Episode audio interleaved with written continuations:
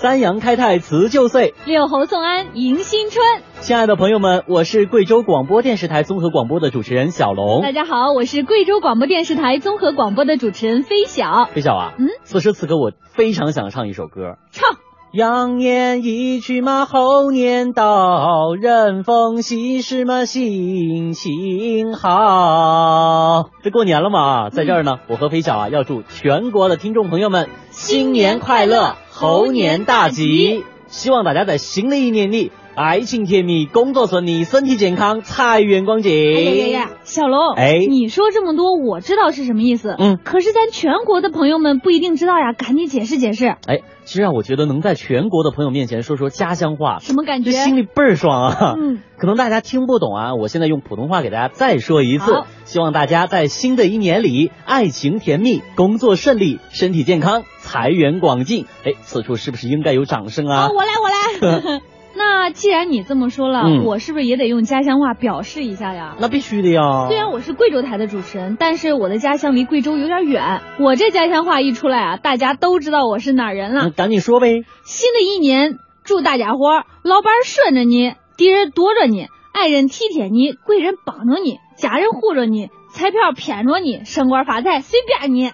哎，不是不是，你刚才说的这个什么老板顺着你，然后爱人体贴你，后边那个什么就听不懂了。就是祝大家老板顺着你，敌人躲着你，嗯，爱人体贴你，贵人帮着你，家人护着你，彩票偏向你，升官发财随便你。说得好，说得好，说得好哈。那么咱们是南北合作哈，天南地北，贵州情啊，这是总结的非常好。嗯，不过说到咱们贵州过春节呀、啊，那可真是热闹着呢。你看年三十儿，家家户户要聚在一起吃团圆饭吧？嗯，哎，还要贴春联儿、贴福字啊，挂灯笼、放鞭炮。是，除了这些之外呢，还有一些习俗，比如说、嗯、大年初一不能出门，不扔垃圾，但有的地方呢可以出门。嗯、出门干嘛？上山捡柴。嗯，对。不过我还真不明白这个为什么要大年初一上山捡柴火呢？不懂了吧？嗯，哎，这柴和财呢，贵州话都叫财啊，所以谐音嘛，所以也就是寓意来年要财源广进。你看，这说到我心坎里去了，我也要去捡捡，图个好兆头。嗯，好，那么说到这个过年要财源广进啊，嗯、哎，不得不讲到我们贵州。遵义凤冈县的农村地区，他们有一种习俗呢，就是在过年的时候要做一棵摇钱树，寓意呢是钱财滚滚来。那赶快给我介绍一下它的方法呀，我也想做一棵。接下来呢，我们就赶紧跟随我们台的记者黄景呢，去感受一下这摇一摇马上就有钱的乐趣。看摇钱树啊，摇摇会儿钱了嘛。每年正月初五。家住凤冈县土溪镇大连村的朱霞，都会在吃过晚饭后，来到自家的竹林边，挑选几棵枝繁叶茂的竹子，这就是制作摇钱树的第一步。竹子不能够过大，一般的比我们的大拇指稍稍大一点吧，不能太高。选的时候呢，要选择长得茂盛的，枝丫呢要长得好，要看四棵，象征着四季发财。用柴刀削平竹子顶部，把竹子尾巴削尖，插在自家院坝的泥土里，四棵三米多高的摇钱树就初步成型了。水东，把香禾纸拿来，我们把摇钱树给它布置好。接着，朱霞让儿子拿来点好的香烛，开始了装点摇钱树的过程。我们就把前面竹子的顶部就削了一个口，竹呢就插在上面，香呢要倒挂，把这个香的前面折过来，不能折断，然后把它挂上去。哦，挂在这样上呢，我们从远处一看，你看整个这个摇钱树看上去非常的漂亮，你看到处都是金光闪闪的。夜里，一字排开的摇钱树闪着香烛的火光，像彩灯般装点了朱霞家的农家小院儿。第二天一早，孩子们起床吃过早餐后，朱霞把寓意双月红的二十四块钱一张一张挂在摇钱树的枝丫上，摇钱行动就正式开始了。孩子们，摇钱喽！快快快快快快，摇下来，摇下来！对对对，哎呦，这儿还有，这儿这儿这儿有啊，有啊！得快快，藏了多少块？数一数。一、二、三、四、五、六、七、八、九、十块。十块钱，知道为什么要这样做吗？奶奶说这象征着来年会大丰收、大赚钱。从自己小时候挂在树上的五分钱或者一毛钱，到现在的一块甚至十块钱，朱霞说，钱挂的越来越多，坚持这个民俗的人家却越来越少。而他每年春节都少不了这些步骤，因为这不仅是儿时的记忆，更是文化的传承。他们参与的这个过程很高兴、很快乐。你看刚才他们抢着摇琴的那个镜头，让我仿佛一看到我们小时候那个样子。这样一个民风民俗，我们会一直的把它传承下去。怎么样，飞翔？嗯，会做了吗？会做是会做了，但是你说这三米多长的竹子太高了，扛不动啊！看来我只能做一个迷你型的那可是那个竹子上面挂的是钱呢，我觉得再高我都扛得动。这是一项非物质文化遗产。嗯那么在这棵摇钱树上，不止摇下的是欢乐，更多摇下了对新年的一种期盼和祝福。说的没错，这过年呀，咱们除了摇摇钱，给自己摇一个好彩头之外呢，嗯，新年的一开始更不能亏待自己的胃呀。还记得以前咱们小的时候，大人们之间互相打招呼，问的都是：“哎，您吃饭了哎，吗您？”吃饭了没？哎这说明什么？说明吃饱饭很重要啊。关键是过年还得吃饱，要吃好，嗯，那心里边就更爽了。嗯，这个我深有体会，因为我觉得贵州的很多美食啊，嗯尤其是少数民族的那些美食，哎，都特别有特点。快快，你来给大家介绍一下贵州有哪些好吃的？嗯，比如说哈，你看咱们汉族过春节的时候呢，嗯这香肠腊肉是必须的吧？对还有蛋卷啊、盐菜扣肉啊、炒面呐、蹄膀啊。哎呀呀，真的真的，口水要流出来了。嗯，刚刚小龙说的这些饮食啊，都是咱们贵州过年的习俗之一。据我所知呢，嗯咱们贵州安顺的小吃啊，那可是非常有名。你去安顺不吃小吃，那不等于没到过安顺吗？哎，那说到这儿呢，朋友们要是有时间啊，一定要来到安顺去品尝一下安顺地道的贵州小吃啊。还说什么呀？赶紧走吧！春节打糍粑的习俗流传已久，不过在安顺，糍粑有着不同的吃法。在西秀区小十字的石板街上，带有油香的青烟从“刘记油炸粑稀饭”的招牌下飘出。老板将三个碗口大小的白糍粑顺着锅沿放进滚烫的油锅中，一分钟后，金黄色的炸糍粑新鲜出锅，伴着酥脆的声音，一个油糍粑被切成九宫格，然后投入乳白色带有黑色芝麻粒的稀饭中，独特的油糍粑就此可以上桌了。新鲜的菜籽油炸黄，用那个糯米面调成糊状，浇上以后淋点油，放一点引子，口感是脆甜，回味好。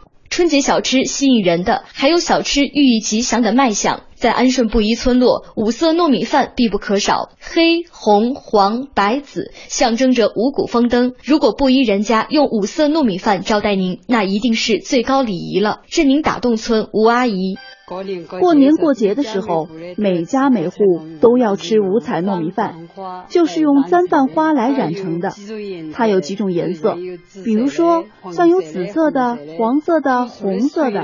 煮出的水就拿来把糯米泡上，泡上个四五小时以后呢，再把这个糯米拿去蒸一两个小时，五彩饭就做成了。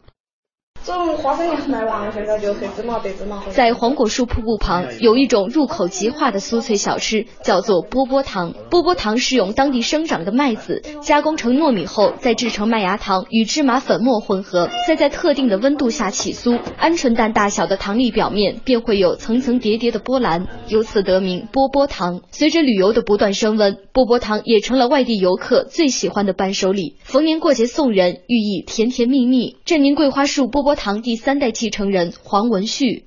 大概二十多个，大概二十多个工序吧。如果从最开始的原料到最后的成品，两三天。就我们自己统计的销量来看，在过年期间会特别大，前前后后这二十多天，相当于淡季的两三个月。大家都喜欢在过年的时候买这个波波糖，一个是送人，一个是自己吃，就取这个甜甜蜜蜜的寓意。炸糍粑、吃糯米饭、品波波糖，风味小吃不仅丰富了节日气氛，也让很多人解了乡愁。离开安顺多年的石先生，每逢过年回家探亲时，都会专程到安顺小吃一条街逛一逛，感受舌尖上的春节。原来在外头读书的时候，经常同学约起来跑到安顺来吃小吃。反正各地都晓得安顺小吃。现在我们在外面工作啊，只要有假期有时间，都约起亲朋好友组团过来吃。哎，我觉得咱们这期节目要是全国各地的安顺人听到了之后，肯定会勾起大家那种浓浓的乡愁，勾起的满满的回忆啊。嗯，其实，在过年的时候来到安顺，能够吃到很地道的贵州小吃之外呢，嗯，安顺还有另外一个地方能够看到六百多年前的历史呢。那可就是活化石了呀。没错啊，那里是石头的房子、石头的磨、石头的碾子、石头的墙，整个一石头王国。而这些老百姓呢，在这个石头王国里已经居住了六百多年了。他们呢，就是现在我们所讲的屯堡人。那这么悠久的历史，他们也是少数民族吗？嗯，可能在外地的朋友看来哈，他们就是少数民族，因为从他们的服饰上，可能大家会误会，其实啊，他们是真真正正的汉族。那么接下来呢，我们就一起走进安顺的天龙屯堡，去看一看他们是怎样过年的。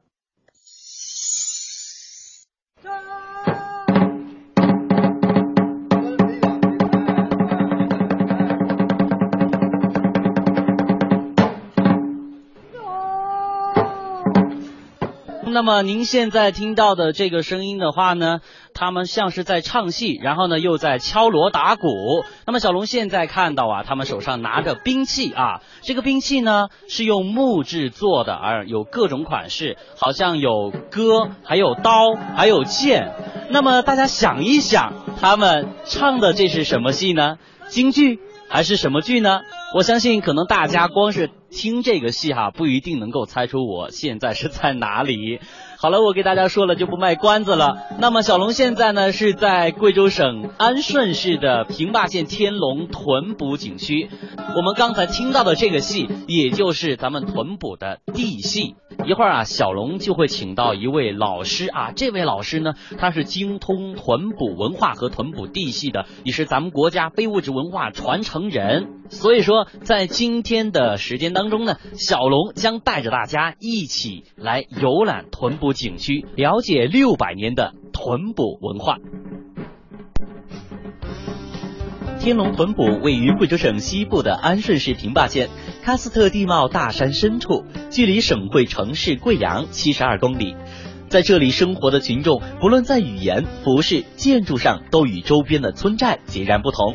如果没有来过这里的朋友们，可能乍一看还以为他们是少数民族。事实上，他们是一支有着悠久历史的汉族群众，称为屯堡人。屯堡人在长期的征战劳作过程当中，形成了自己的屯堡文化，而有着戏剧活化石之称的地戏，就是屯堡文化的重要代表之一。临近春节，戏班的成员们也都要忙活起来，排练着春节的戏目。成员们有三十多岁的年轻人，也有年过古稀的老者，跳地戏也成为了他们生活中的重要内容。所以过春节跳地戏，自然也是少不了的。好了，听众朋友，刚才我们听到了这段地戏，小龙也给大家说了，会请到一位神秘的嘉宾呢。这位嘉宾呢，就是咱们中国非物质文化遗产的传承人陈先松老先生啊。陈老先生，你好啊，你好，你好啊，听众朋友们，大家好。你好，你好，陈老先生啊。那么我看见他们在跳的时候啊，这头上都戴着一个面具。那这个面具的话，在这个地戏当中，它是一个什么样的一个作用呢？因为这个地戏啊，我们过去叫跳神啊，这个神的这个面具，就是这个地戏的灵魂。没有这个就没有这个戏。那我看这个面具哈，它都是有各种不一样的呃人物角色。你看有一些感觉是比较面善的，有些看起来比较凶恶的。那它是有哪些区分呢？因为它这个面具啊，它是一个面具代表一个人物。哦。啊，所以说它有生旦净母丑啊，都有，也和咱们京剧是有点相像哈。有的有老将，有少将，有文将，有武将这样的。哦，那么其实呃，屯堡文化呢，估计对于很多人来讲，其实还是有点陌生。很陌生。为什么会陌生啊？因为我们是江淮一带来的藤军，我们是洪武十四年，啊，一三八一年到这里藤田戍边的，就是朱元璋啊，他调北征南的时候，有三十万大军到这里来，他就将三十万大军其中的一部分就藤田戍边在这里。农闲的时候要练兵习武，要保自己的江山。是，那么就是我们对屯堡文化有点了解的人都知道，从你们迁过来到现在，差不多已经有六百多年的历史了。六百三十二年了，今年。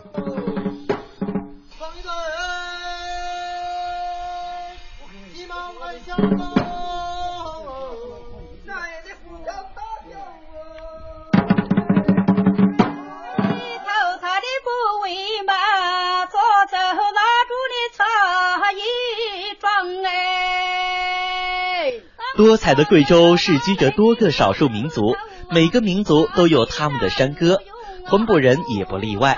只是从听感上来说，和其他民族的山歌有所区别。屯埔人常说，山歌无本，全靠折痕，随心而唱，唱响大山河流。做农活要唱，过节的时候要唱，过年就更要唱了。山歌唱出自己的心情，也唱出屯埔人的美好愿望。那您唱歌是从什么时候开始唱的？从小时候就开始唱的了。十多岁的时候，摘猪草、看牛啊，在山坡上。哦，那时候有人教吗？没有人教，山歌五本，全靠折痕。哦，是大家根据自己心情哈，开心的时候也唱，那心情不好的时候也唱吗？也唱。哎，因为我们屯埔人有一句俗话叫“出也唱，进也唱”，没有哪个知道我欠账不欠账，就是一种 开心。哦啊，山哥给咱带来了快乐，快乐和幸福嘛。屯埔人过年的时候，除了跳地戏、唱山歌，还要准备各种美食。这些美食不管从名字到菜品，都独具地方特色。因为除夕之夜一家团圆，只有吃完了这些菜，才算过了年。那都有哪些好吃的呢？小龙这个吃货忍不住又要关心关心了。那能够吃到的，在屯堡这个地方有哪些呢？过年的时候吃到的东西啊，太多了嘛，少不了一样东西——长命菜。长命菜，那这是一个什么样的菜呢？长命菜就是我们这现在的青菜啊，白菜，洗掉以后不能把它扭断，要把它长长的一个整皮，把它煮在汤里面，最少一个人一家人啊，你有十个人，起码最少要有十皮，一个人吃一皮。青菜叫吃啊青青，白菜叫白白，哦，青青白白叫长命白菜，还有鱼，嗯，颐是年年有余，吉是吉祥如意，啊，都会取这个字的谐音，有啊，然后呢有一个很好的寓意，对对就有，是韭黄，啊，炒肉丝叫九长九眼，啊，说春节这一天啊，你看每家每户都在炕腊肉啊，啊，住商城的你看。对对，这些人家都在住嘛，对对，哎，已经有一股浓浓的过年的气息了。石头的碾子，石头的磨，整个一石头的王国，江南水乡的再现，屯堡人六百多年的文化历史随处可见。他们在大山深处用自己的方式守护着家园，而这个金戈铁马背后的屯堡文化正慢慢的被世人知晓。朋友们，如果您来到这里，不仅有可看可听的。更能感受到这一活生生的历史画卷呈现在眼前。哎，咱们安顺天龙屯堡的屯堡人们啊，这过年的时候呢要跳地戏，但是在咱们贵州铜仁的思南县啊，这过年一定得跳花灯。没错，每天清晨啊，在思南县的广场上，都会有一群群身着花衣花裤、精神矍铄的老人，开始了一天的生活。广场舞很多大爷大妈们都会跳，没错，基本已经成为了中国每个城市的标志了。嗯，但是在思南这里的广场舞呢，却与众不同，他们有着自己专属的动作和舞曲。我想请问一下，你们跳的这个是叫什么名字啊？是我们思南作家花灯了嘛？我们后头跳这个是思南健身花灯，第二个跳的是花灯姑娘。哎，刚才老阿姨说的这些呢，估计大家没听明白啊。嗯。她说的呢，他们跳的这个啊，就叫做思南的健身花灯。第一个跳的呢是花灯姑娘。哎，这阿姨们口中的花灯啊，就是思南的花灯戏。在二零零六年呢，是被国务院列为了首批的国家级非物质文化遗产保护项目的民间艺术了。那在思南县境内是非常的流行，几乎人人喜爱，人人会跳，是人人会唱啊。而且呢，思南花灯戏呢，可是有一定的历史了。嗯，它呢大致起源于经济文化都极其繁荣的唐朝，盛行于明清时期。而在发展过程当中，思南县文物局非遗股股长安聪形容说啊。思南花灯就像一块大大的海绵，不断吸收着外来文化。因为我们这个乌江航运上，由于中原文化、巴蜀文化等文化产生了大融合，各种乐器、各种歌舞慢慢的融入，慢慢形成了花灯戏。它就是受这个文化的氛围影响而逐渐的演变。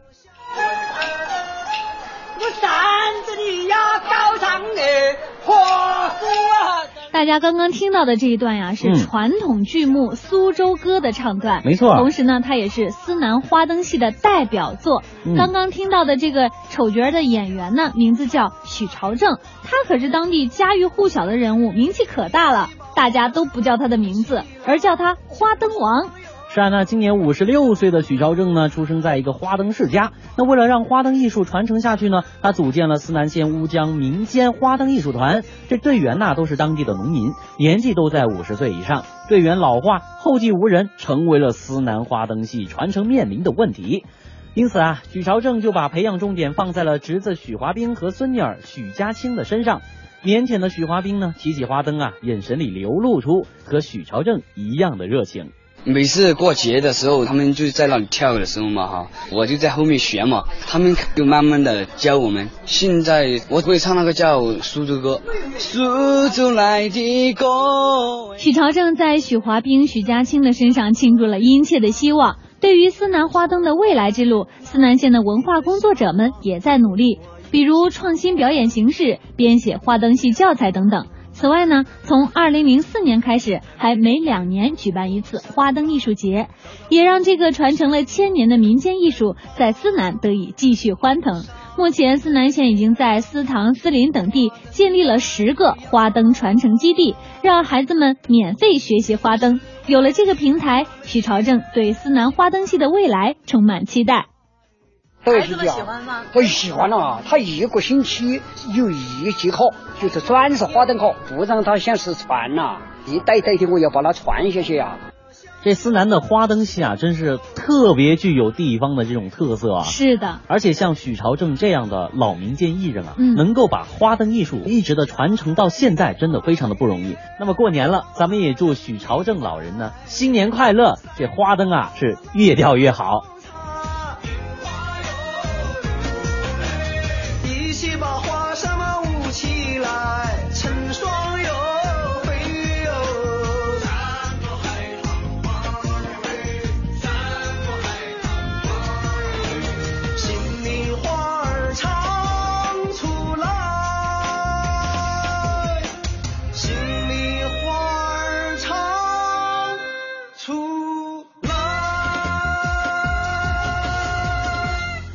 除了刚刚在节目当中给大家介绍的贵州这些不同的民族过年时期的习俗啊，贵州还有很多好玩的地方。因为大家都知道啊，贵州是一个少数民族聚居地，所以呢，我们也希望朋友们能够多多来贵州。哎呀，实在是太好玩了，一时半会儿都说不清。所以今天在节目当中啊，咱们就不给大家介绍了，给大家留一个悬念。对，希望大家过年有时间来到我们贵州，我们在贵州等你。那在节目的结束呢，再再次祝愿所有的听众朋友们新年快乐，猴年大吉。